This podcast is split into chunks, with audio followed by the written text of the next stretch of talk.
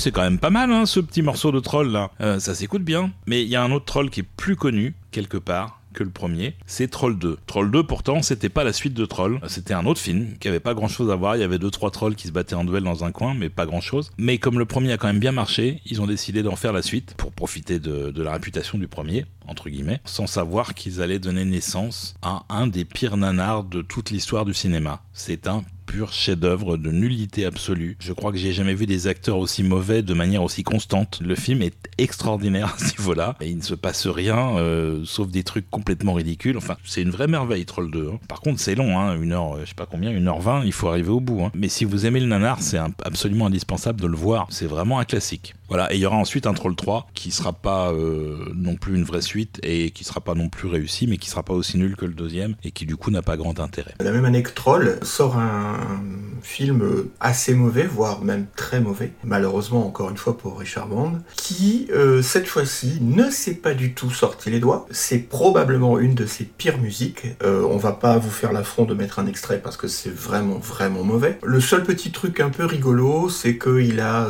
co-composé des chansons avec un groupe euh, qui s'appelle les Fibonacci's. On essaye de lorgner du côté de Kate Bush, mais c'est fait de manière un petit peu maladroite et c'est sans, sans grand intérêt. Voilà, c'est pour ça qu'on ne vous met pas d'extrait. Et d'ailleurs, à partir de là, on va rentrer dans une période où Richard Bond va avoir de plus en plus de mal à avoir de l'orchestre Oui, parce que l'orchestre c'est cher. et que la production des films euh, réduit de plus en plus le budget musique. C'est le cas globalement et c'est le cas encore aujourd'hui. Donc, euh, et le problème, c'est qu'à l'époque, il a pas su en plus faire évoluer ses banques de sons et il va travailler euh, jusque un bon moment dans les années 2000 avec des, des, banques de sons des années 80 et c'est pas terrible du tout, du tout. C'est vrai que à l'époque de sortie, ça peut peut-être faire un tout petit peu illusion, encore que, mais euh, dans les années 2000, euh, lorsqu'il continue d'utiliser ces vieilles banques de sons euh, il y a 20 ans, alors il y a 20 ans, c'était déjà pas terrible, mais là ça pique vraiment beaucoup. Peut peut-être aussi mentionner Crash and Burn de 1990, qui est plus ou moins la suite de Robojox. Voilà, Euh, dont on aurait est parlé si ça, avait été, si ça avait été Richard Band d'ailleurs, parce que le score de Robojoc c'est plutôt bien. Il est signé Frédéric Talgorn, donc pas Richard Band, donc il a pas vraiment de place dans l'émission. Mais effectivement, Crash and Burn c'était un peu la suite de ça, et c'est annonce aussi d'autres films dont on parlera après, qui portent plus ou moins toujours sur le concept des Mech Warriors, ces espèces de robots gigantesques qui se battent entre eux. Bah, c'est compliqué de faire du, du Pacific Rim quand on a un budget de 500 000 dollars. Je pense que Crash Burn n'est pas une exception à ça. C'est vraiment pas terrible au niveau des robots géants, même si c'est la thématique du film. C'est pas terrible, Crash Burn, moi je l'ai vu euh, il y a pas longtemps. Il ne se passe strictement rien. On se demande même pourquoi ça a été euh, sous-titré euh, Robojox 2, parce que le robot, on le voit euh, 1 minute 30 à tout casser à la toute fin du film. D'ailleurs dans une intervention improbable euh, qui ne sert à rien dans le développement narratif. C'est un film de, Charles Band qui a aussi un autre titre d'exploitation, et là faut s'accrocher. Ça s'appelle Synthoïde 2030. Ça veut tout dire. Eh ben c'est futuriste.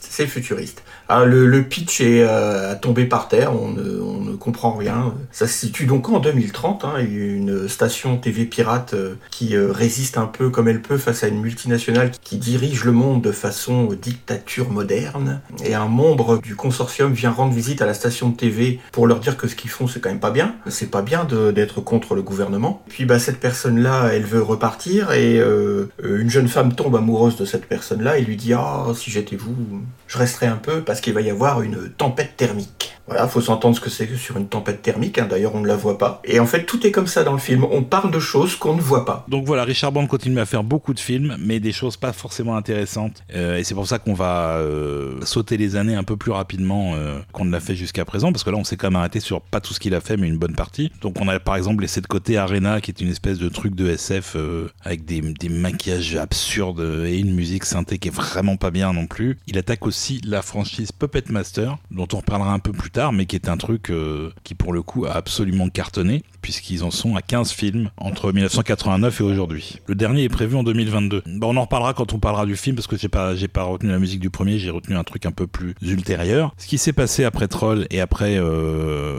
bah, les grosses dépenses quand même pour acheter des choses en Italie, euh, pour produire euh, un nombre considérable de films en un temps extrêmement réduit, font que euh, au final, Empire International Pictures va se mettre en faillite en 1988 parce que la boîte ne, ne rentre plus assez d'argent pour compenser ses dépenses. Bien évidemment, Charles Band donc quitte la structure qui va être euh, revendue, rachetée je sais plus par qui, et les droits après vont se balader de, boîte en boîte puisque je crois qu'une partie maintenant du catalogue, si ce n'est la totalité du catalogue euh, Empire appartient à MGM et donc il va rembrayer et monter une autre structure juste après, en septembre 88, qui va s'appeler Full Moon Pictures et qui va donc également produire énormément de films toujours sur la même veine de SF et de cinéma horrifique. Et, et qui va même produire des disques. Full Moon Records est une filiale de, Tout à fait. de Full Moon Entertainment. À fait. Ils vont aussi créer plusieurs euh, sous-divisions. Par exemple, il y a des films qu'on va laisser de côté parce que pareil, musicalement, c'est pas passionnant, comme euh, Préhysteria, qui raconte l'histoire d'un gamin avec des dinosaures, aujourd'hui, hein, dans le monde contemporain. Il y avait aussi euh, Remote, un gamin avec des jouets télécommandés, qui fait des bêtises. C'est un peu des trucs à la Denis la Malice, version, version cheap, quoi. Et donc Richard Band va mettre en musique aussi ces choses-là, qui sont des films produits par Moonbeam Entertainment, qui est une sous-division de Full Moon. Il y en a eu plusieurs, hein, pour, pour différents types de projets. Il y a aussi la saga des Qui est lancée à ce moment-là, un truc un peu futuriste. euh, pareil, musicalement, c'est pas non plus euh, véritablement remarquable. Richard Band a fait, je crois, le troisième film de la série. Donc il y a beaucoup de choses euh, comme ça qui vont passer un peu à la trappe. Il y a des choses un peu sympas mais pas suffisamment remarquables aussi comme Demonic Toys, sachant qu'il y aura ensuite un Demonic Toys versus Puppet Masters parce que croiser les franchises c'est aussi une bonne euh, option pour régénérer du revenu avec des choses déjà connues. C'est du business quand même. hein. Il y a eu aussi en 88 euh, Prison qui était un score composé tout synthé, hein, composé par Richard Band avec Christopher Stone, composé quatre mains. Et donc on arrive en, en 1991 avec pour le coup un des meilleurs scores de Richard Band, purement et simplement, pour un film qui s'appelle The Pit and the Pendulum, Le Puits et le Pendule, vaguement basé sur euh, l'œuvre euh, d'Edgar Allan Poe. Voilà, donc c'est un film réalisé par Stuart Gordon, comme je disais, qui fait toujours les choses un peu mieux que les autres euh, pour des budgets euh, similaires, avec un, vrai soin de mise en scène et de travail sur le décor, puisque là c'est en plus un film euh, qui se passe dans un contexte médiéval avec l'Inquisition, personnifiée par Torquemada, qui est joué par Lance Henriksen. Et donc le film se regarde pour le coup. C'est évidemment assez pervers, cruel, un peu gore, etc. Mais c'est plutôt plutôt marrant. Et puis alors Richard Band, lui, il a fait un score véritablement presque épique pour un film d'horreur un peu religieuse comme ça. euh. on est très très fan, Christophe et moi, du score de, Peter de Bonholm. Bah parce que pour une fois, euh, Richard Band a un petit peu de moyens. Il a un orchestre, alors pas sur toutes les scènes, mais quand il a un orchestre, il a un orchestre de bonne taille, ça s'entend. Euh, alors il mêle toujours adroitement euh, des, des effets synthétiques, euh, bien sûr, et il y a une belle petite chorale également qui va faire son effet. Le réalisateur, euh, Stuart Gordon, était, euh, était tellement impressionné par euh, euh, la musique euh, que Richard Band avait fait en- encore une fois en peu de jours, et euh, il était malade comme un chien, il avait 39 degrés de fièvre, et Stuart Gordon euh, lui a dit euh, Bah écoute Richard, tu devrais être malade plus souvent. C'est dire un peu la qualité. Et d'ailleurs, on va écouter exceptionnellement deux extraits. Donc le premier, c'est quelque chose qui commence de manière un peu médiévale, avant de se transformer plus ou moins en fugue, et ça s'appelle The Chase.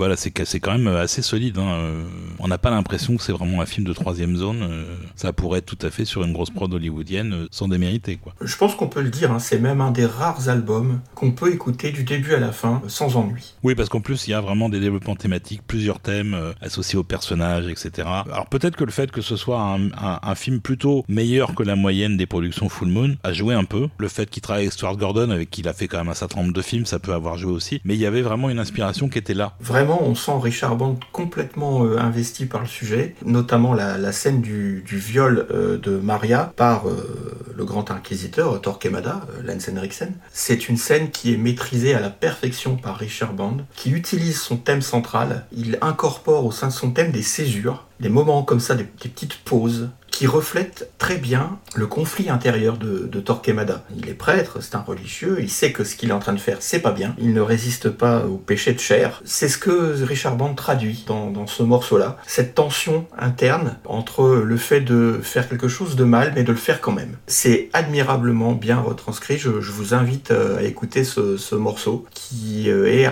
un des tout meilleurs de, de l'album, mais euh, franchement, il n'y a rien acheté dans l'album. C'est clair. Et, euh, d'ailleurs, il a été réédité il n'y a pas si longtemps euh, en version intégrale. Donc c'est quand même un score assez réputé assez aimé dans le, dans le milieu. Et alors, euh, on parlait de Lance Henriksen, il était extrêmement à fond dans le personnage. Donc déjà ça s'est pas très bien passé pendant un temps avec Stuart Gordon parce que le réalisateur lui a tendance à plutôt mettre un peu d'humour dans ses films comme il l'a fait avec Reanimator ou autre. Et Henriksen n'aimait pas ça parce que pour lui c'était une histoire vraiment sérieuse, vraiment sombre, vraiment intense. Et surtout il était tellement dans le personnage qu'il ne voulait pas en sortir. C'est-à-dire que euh, il faisait peur à tout le monde parce que c'est un personnage totalement terrifiant, euh, Torquemada, mais euh, même hors plateau, même le midi, même le soir, même le week-end, il était dans le personnage en fait. Du coup, c'était un peu compliqué à vivre, euh, entre autres pour sa petite amie qui voulait en profiter pour visiter l'Italie, puisque bien évidemment c'est tourné en Italie, alors que lui ne voulait absolument pas visiter quoi que ce soit, parce qu'il était dans le personnage et qu'il n'était pas là pour rigoler quoi. Et heureusement, euh, sur le plateau, il y avait aussi Oliver Reed qui jouait un cardinal et qui lui mettait beaucoup de, de décontraction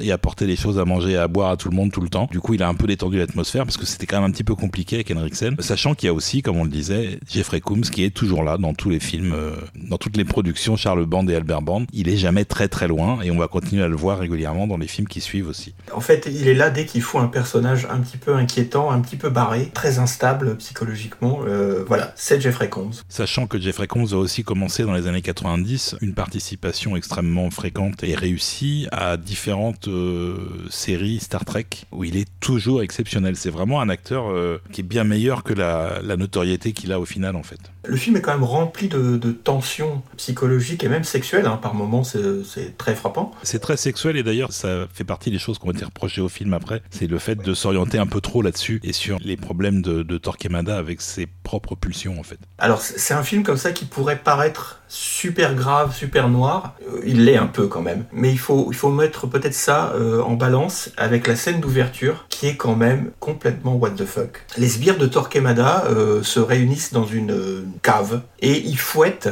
un squelette d'un notable qui a été soupçonné d'hérésie. Et donc, faut le punir. Et donc on punit le squelette et on le fouette jusqu'à ce que le squelette parte en morceaux. Et il y a l'épouse qui est à côté et pleurer. Et c'est saisissant. On ne sait pas s'il faut rire ou s'il faut se dire oh là là où est-ce que je suis tombé? Vous arrêtez pas là. hein. si vous pouvez voir le film, voyez-le jusqu'au bout parce que c'est un bon film. Ça tient bien la route. Mais il y a des moments euh, un petit peu étranges. Voilà, et donc il y a évidemment le fameux puits et le fameux pendule de- d'Edgar Poe qui est euh, évidemment célèbre euh, depuis très très longtemps. Et il y a aussi des éléments du script qui viennent de la barrique d'Amontillado, qui est aussi une autre nouvelle d'Edgar Poe autour d'un cadavre dans une barrique qui contenait avant du vin. On va écouter un deuxième morceau euh, qui est en fait euh, le, le générique euh, du film, euh, donc avec une toute petite euh, introduction euh, narrative pour fixer un peu le- l'ambiance, euh, le lieu, l'époque. Et puis après, c'est du pur Richard Band, inspiré comme rarement. Voilà, on, on vous laisse découvrir ça. Si vous connaissez pas, vous allez voir, c'est quand même fort.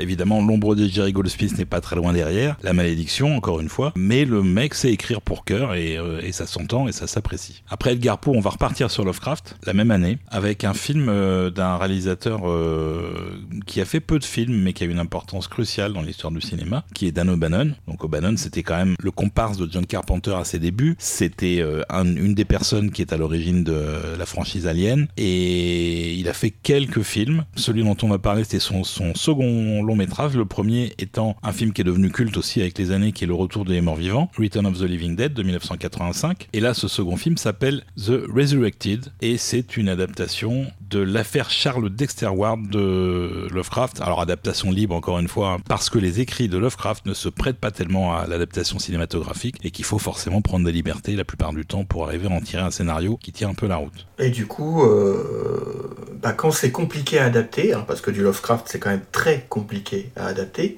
on préfère réduire euh, le vin jusqu'à ce qu'il ne reste plus que du vinaigre. Et euh, ça tient, ça tient en une ligne. Le pitch, il est extrêmement simple. Un homme marié passe son temps, euh, tout son temps, euh, dans une cabane euh, au fond des bois. Et ce monsieur, c'est Chris Sarandon. C'est le vampire ultra cool, mais quand même bien bien flippant de vampire. Vous avez dit vampire, Fright Night. Voilà. Et d'ailleurs, le film euh, The Resurrected était vendu sur le fait qu'il avait l'acteur de Fright Night. Et donc ce monsieur, en fait, il fait des, il fait des choses dans sa cabane au fond des bois, mais sa femme meurt d'envie de découvrir ce qu'il est en train de faire, bien sûr, parce que c'est pas normal de cacher des choses à sa femme. Et euh, elle engage un détective privé, et là, c'est le drame. Beaucoup de choses très mauvaises vont se produire. C'est un film qui tient relativement la route, mais c'est quand même pas, un- encore une fois, un chef-d'œuvre. Oui, puis en plus, euh, euh, la, la version du film qui est sortie a été plus ou moins reniée par Dan O'Bannon parce que le film a été euh, très lourdement remonté et qu'on a enlevé tout ce que lui avait mis comme touche humoristique. Sachant que c'est un mec plutôt rigolo et qu'en général, euh, et c'est d'ailleurs pour ça que Le Retour des Morts Vivants est culte, c'est que c'est super drôle en fait. Et ils ont enlevé ça du film et du coup, il reconnaissait plus son travail donc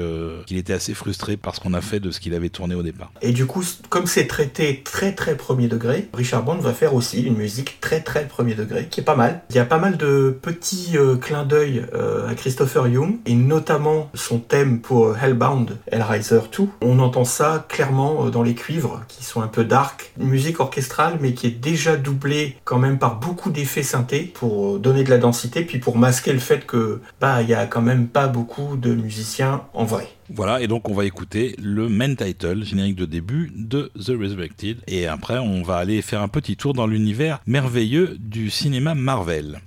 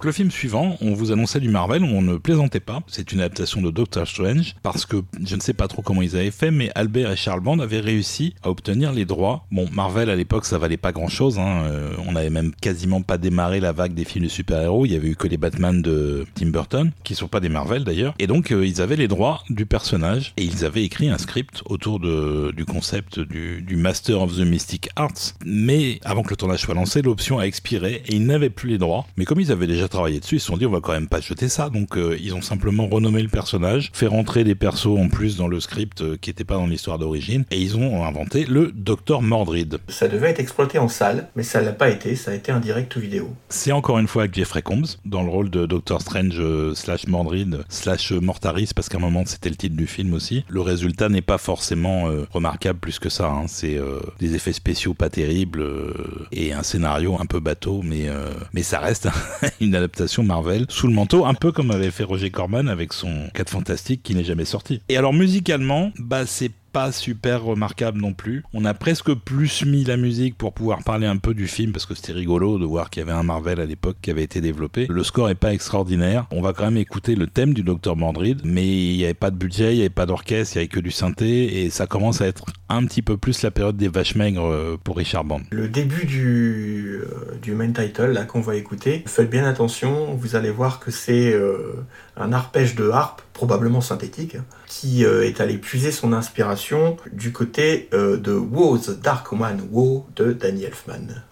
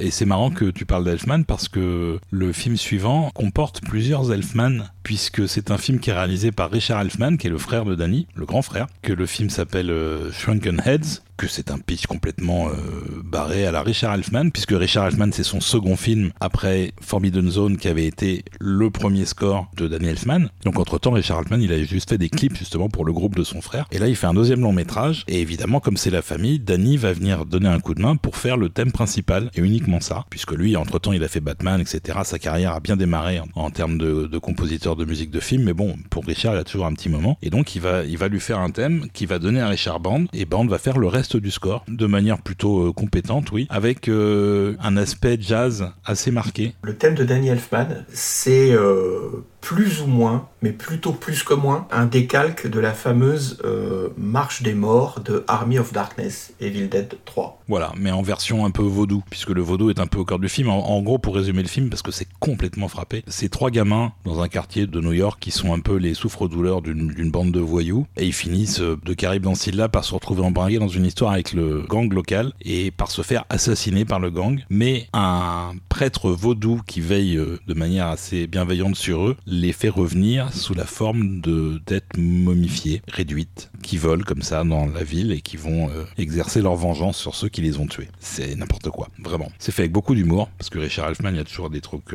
assez poilants dans ses films. Et puis Richard Bond, bah, il a fait plus ou moins le boulot, en utilisant le thème d'Elfman quand il avait besoin, mais en développant aussi sa propre euh, galerie de thèmes de son côté, et en s'appuyant une fois de plus, comme toujours, hein, sur les émotions du film. Il y a une, une romance forcément pas consommée entre euh, une jeune fille euh, et une tête réduite qui servent de fil conducteur émotionnel. Il y a des choses comme ça qui sont euh, inattendues quand on voit le pitch du film, mais qui en fait euh, fonctionnent bien quand c'est Richard Band qui s'y colle. Quoi. Et on peut aimer quelqu'un pour euh, ce qu'il ou ce qu'elle a dans la tête, mais là c'est juste la tête. C'est ça. Donc on écoute le final de Shrunken Par euh, Richard Band et sans Daniel Elfman sur ce morceau-là.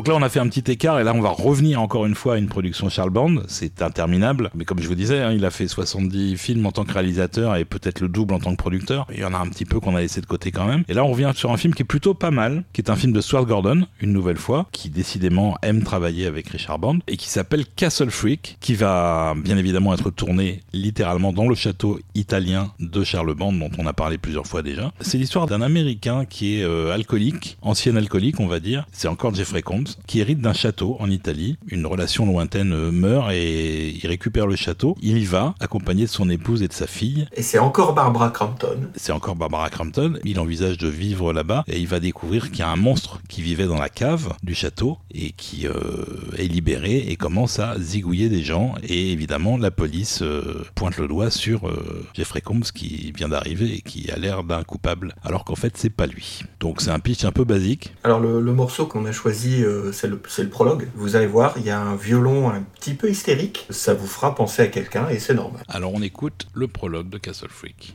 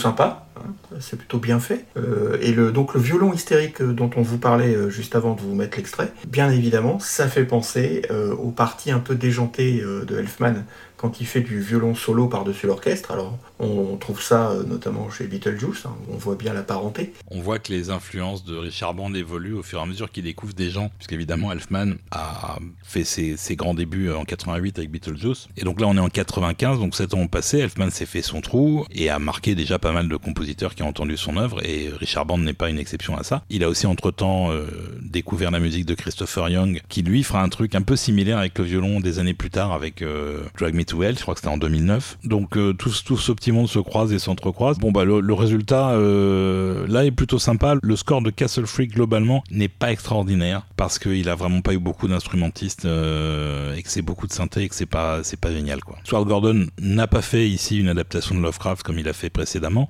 mais euh, le film est quand même plein de références à Lovecraft et à des éléments Lovecraftiens. C'est un peu un petit bonus comme ça, sachant que on parlait du château tout à l'heure. The Pit on the Pendulum dont on a parlé avant était aussi tourné dans château évidemment. C'est un décor parfait pour faire un truc médiéval. Et il y aura en 2020 un reboot de Castle Freak qui sera euh, pour le coup une, une adaptation de deux nouvelles de Lovecraft de manière beaucoup plus littérale que ce qui avait été fait par euh, Stuart Gordon. Après l'horreur Lovecraftienne, on va retourner un peu à la science-fiction, puisqu'on n'arrête pas de faire l'aller-retour, hein, faut être honnête. euh, Bah, c'est- un peu son fond de commerce, hein, C'est ça. l'horreur et la science-fiction. C'est ça. Donc de la science-fiction euh, plutôt en mode robot géant, encore une fois. Un film qui s'appelle Robo Warriors, réalisé par Ian Barry, écrit je crois par Stuart Gordon. Donc ça se passe en 2036, la Terre a été envahie par des extraterrestres reptiliens, et le dernier euh, espoir réside euh, dans le dernier Robo Warrior. Alors, on peut trouver, ceci dit, euh, pas le film en entier, mais une bande-annonce, elle dit tout du film, que c'est mal produit, mal réalisé, qu'il n'y a pas de moyens, que les effets spéciaux sont complètement pourris, une horreur, mais de science-fiction. Une horreur pour laquelle euh, Richard Band a fait finalement un score qui est pas si mal. Il y a quand même euh, toujours des petits problèmes de budget, hein. mais il a fait un thème qui est quand même assez enthousiasmant et en plus qui est bien mis en, en- en valeur dans le morceau qu'on a choisi. C'est pas tout synthé, il a eu un tout petit peu d'argent pour euh, avoir une vingtaine de, de cuivres. Du coup, euh, pour les aspects un peu héroïques, ça donne un peu de pêche, ça donne un petit peu de consistance, parce que le reste c'est quand même synthétique. Il y a des petits clins d'œil à d'autres compositeurs. Euh, là, on peut entendre clairement Silvestri et Predator, et puis aussi un peu Aliens de Horner.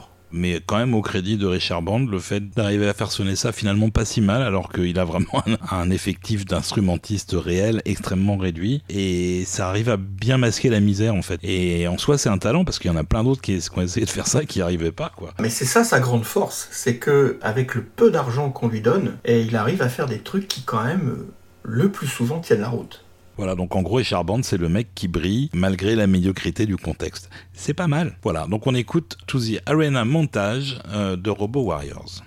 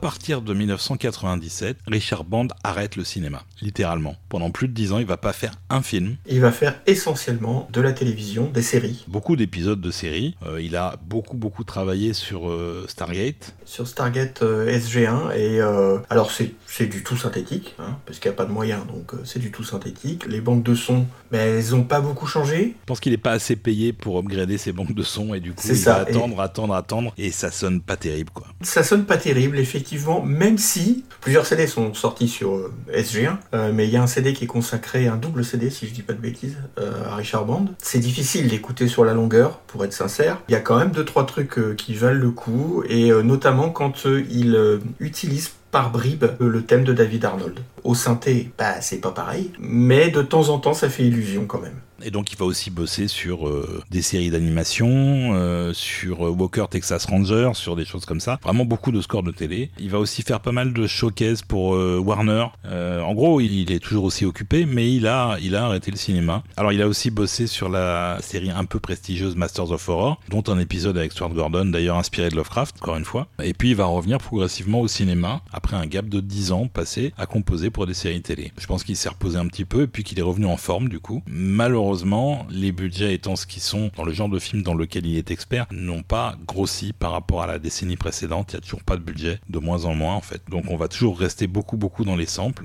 Il avait commencé à la fin des années 80 sur la série des Puppet Masters. Il a émis tous les premiers épisodes euh, en musique et là il va y revenir plusieurs fois euh, à partir de la deuxième moitié des années 2000 et on va quand même écouter son thème écrit pour le premier film en 89 mais euh, évidemment réutilisé dans tous les films suivants à l'occasion du dixième film Puppet Master qui s'appelle Axis Rising euh, et qui était sorti en 2012 sachant qu'il y aura encore des films derrière qui va en faire d'autres d'ailleurs dans ceux qui suivent. Mais c'est peut-être la version qui sonne le mieux du thème que j'ai pu trouver puisque c'est du 100% synthé tout le temps hein, dans tous les films. Donc euh, le thème est quand même assez mémorable euh, finalement si on fait abstraction des moyens qui sont mis en œuvre pour le faire écouter aux gens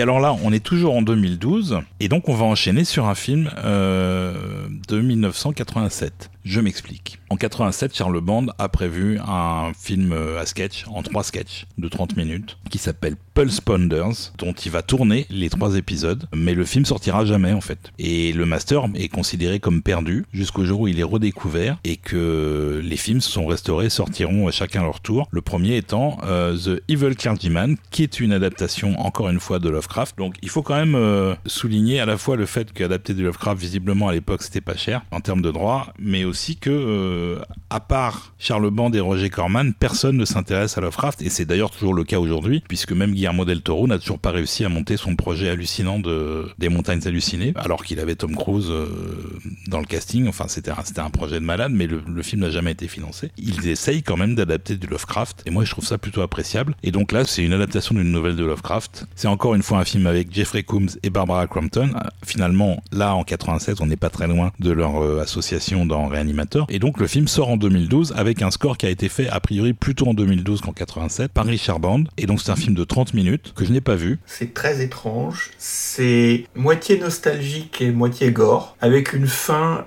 J'en dirai pas plus. Essayez d'aller voir. Euh, c'est étonnant. Il n'y a pas beaucoup de budget, ça se voit, mais je peux pas en dire plus. Il faut que vous alliez voir ça. C'est disponible sur la toile. Comme Richard Band a fait le score en 2012 au moment de la sortie finale du film, après 25 ans d'oubliette, il a entre-temps updaté ses samples. Enfin, résultat, ça sonne quand même un peu plus propre que ses synthés vintage euh, des années 90. Et surtout, il a écrit un très joli thème, qui va être le thème central, qui revient plusieurs fois dans le métrage. Euh, le score est sorti, je crois que c'était euh, en bonus du Puppet Master qu'on vient d'écouter en fait. Et franchement, oui, ça s'écoute très bien. Et d'ailleurs, on va vous mettre ça tout de suite parce que c'est joli.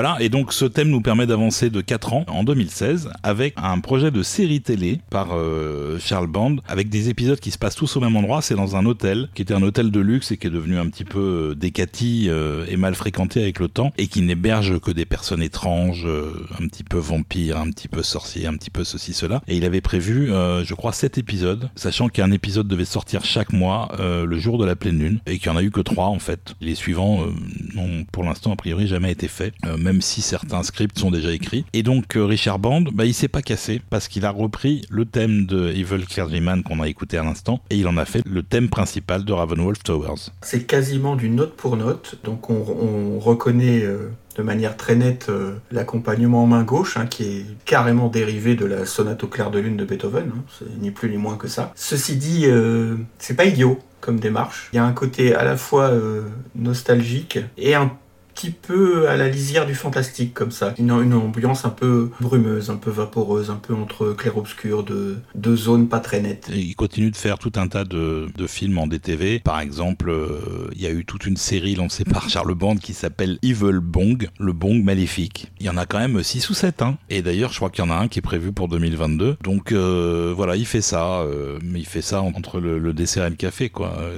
C'est pas, c'est pas des trucs très très motivants. Voilà. Et puis il continue aussi de travailler parce qu'il a quand même une sacrée réputation maintenant euh, derrière lui sur euh, des, films de genre euh, d'autres compagnies de production. Comme en 2020, un film qui ressemble plus à une histoire en fait. Et l'histoire, c'est un prêtre, un rabbin et une femme enceinte sont dans un avion avec des gens possédés par des démons. Qu'est-ce qui se passe? C'est ça le pitch du film, littéralement. Ça s'appelle Exorcisme à 60 000 pieds. Donc c'est réalisé par Chad Ferrin. Je n'ai pas vu le film. Je sais simplement qu'il y a des possessions qui interviennent dans un avion en vol dans lequel il y a un rabbin et un prêtre et qu'à un moment il y a une femme enceinte qui est possédée, qui va donc donner naissance à un bébé possédé par un démon, bébé qui sera ensuite jeté dans les toilettes de l'avion. Euh, mais j'ai pas vu le film. Je crois que Christophe, tu l'as vu toi. Je l'ai vu. Courageux Euh, malheureusement pour moi, c'est pas bon. Euh, même si ça se veut un peu comique, la plupart du temps c'est raté. Et c'est quand même un peu navrant de voir des gens comme euh, Lance Henriksen et Robert Miano dans ce genre de production euh, vraiment de bas étage. quoi. C'est vraiment du Z. euh, ça vole pas haut. Donc oui, c'est c'est dommage. Par contre, euh, comme il avait updaté ses samples, euh, ce qu'il a fait sonne plutôt bien. On va vous mettre le, le générique de fin. Et franchement, c'est euh, c'est assez euh, dynamique, énergique. euh, ça, ça, ça sent pas l'orchestre, mais c'est pas honteux non plus. Et encore une fois, il y a un effort mélodique. Euh, voilà, globalement ça passe. Écoutez le disque en entier, c'est chaud. C'est chaud, mais en général, c'est chaud pour Richard Band. hein. Finalement, euh, on vous a pas fait la playlist de tous les meilleurs Richard Band. On a quand même laissé des choses de côté, mais vous avez le, le meilleur vraiment dans cette émission, en fait. Et, le meilleur est finalement le- la seule partie qui est essentielle dans son œuvre, qui doit compter des milliers d'heures de musique, en fait, quand on voit tous les projets sur lesquels il a travaillé. Donc, on écoute le générique de fin de Exorcisme à 60 000 pieds, et on revient après avec un dernier titre.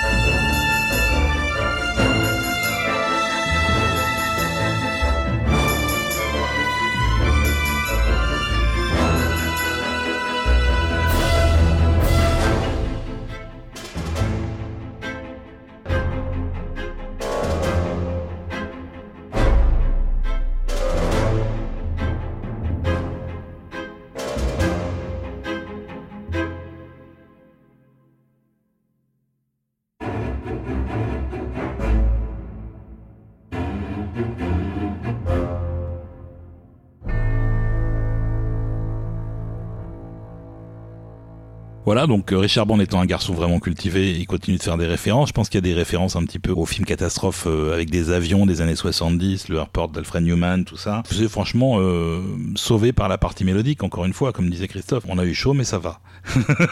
voilà, et donc le dernier film Lovecraftien dont on parlait, ça s'appelle The Deep Ones. C'est sorti en 2020 également. C'est le même réalisateur que Exorcisme à 60 000 pieds, et c'est une adaptation de Lovecraft, basée sur le cauchemar d'Innsmouth cette fois-ci. Donc là, a vraiment passé tous les Lovecraft en revue depuis le début. J'ai pas vu le film, j'ai vu la bande-annonce. Ça a pas l'air très très très très très très bien. Ça a l'air très très pas bien. Mais euh, musicalement, encore une fois, c'est suffisamment euh, fait avec assez de soin. Comme d'habitude, la, musique de bande, euh, dans son aspect fonctionnel, tient la route. Il est sauvé par son aptitude inlassable à créer des thèmes et des mélodies, même dans les projets les plus pourris ou ceux pour lesquels on pourrait manquer d'inspiration, parce que quand même, c'est pas bien top. Mais là, ça passe, c'est fun, c'est dynamique. Bien sûr, c'est synthétique, avec des nouvelles, euh, des nouvelles banques sonores, comme on a dit. On pourra noter quand même un emploi des percussions au-dessus de la moyenne, pour donner peut-être un, petit côté tribal. Euh, le pitch en lui-même, euh, il est simplissime, hein, donc un couple qui vient s'installer dans une petite ville côtière des, États-Unis pour faire un peu d'argent en rénovant une maison et tenir une espèce de Airbnb. Mais il découvre à ses dépens qu'ils sont tombés au beau milieu d'un village qui vénère un grand ancien, le fameux grand ancien dans le sens Lovecraftien du terme.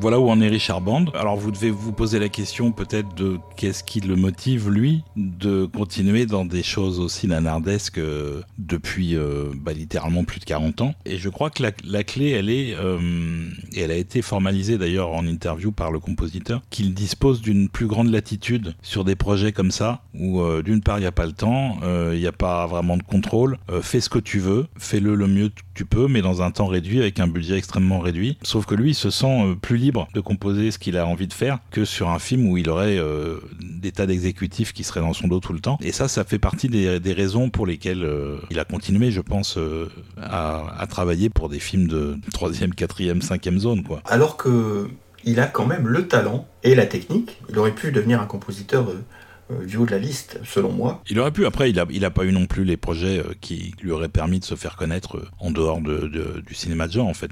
Si on doit vous recommander deux, trois albums, moi je dirais The Pit on the Pendulum, Incontournable, euh, Reanimator, bien sûr. et euh, peut-être Troll aussi. Ça me semble, euh, en tout cas, un, bon- un bon début. Mais attention, euh, tout n'est pas non plus extraordinaire, même sur ces disques-là. C'était le premier épisode d'une série consacrée aux compositeurs de Z. On va enchaîner donc sur un épisode sur Chuck Cirino. Non, je déconne. On est content d'avoir pu vous parler de Richard Band parce que il sort un peu du lot des compositeurs de, ce genre de film. Donc il a une petite place un peu à part dans notre cœur d'amateurs de musique de film. Et donc j'espère que bah, il trouvera une place chez vous aussi. Et on espère que ça vous a plu. Et on se retrouve euh, très bientôt parce qu'on a plein plein de projets évidemment euh, avec Total Tracks. Il y a plein de choses. Il y a des- choses qui sont déjà enregistrées qui vont arriver également euh, bientôt. Donc euh, remercie encore évidemment nos tipeurs, euh, nos êtres de lumière. Et dans ce monde de ténèbres, Richard Bandien, c'est nécessaire. Et on va terminer sur un morceau un petit peu euh, atypique. Richard Band, il a fait de tout évidemment, et il a aussi fait de la musique de euh, Theme Park. Et donc il avait fait euh, la musique d'un ride qui s'appelle Aliens the Ride, qui avait été construit à San Francisco, qui n'existe plus euh, aujourd'hui. Et il avait pour ça paraphrasé les compositions de James Horner pour le film de Cameron, sachant que le film en plus comportait un, un, court métrage introductif avec l'irremplaçable Jeffrey Combs. Et donc il a fait une, une suite de 5-6 minutes qui est vraiment proche de ce que Horner avait fait. On vous laisse quand même en bonne compagnie. On espère que ça vous a plu. On vous embrasse et à très bientôt. À bientôt.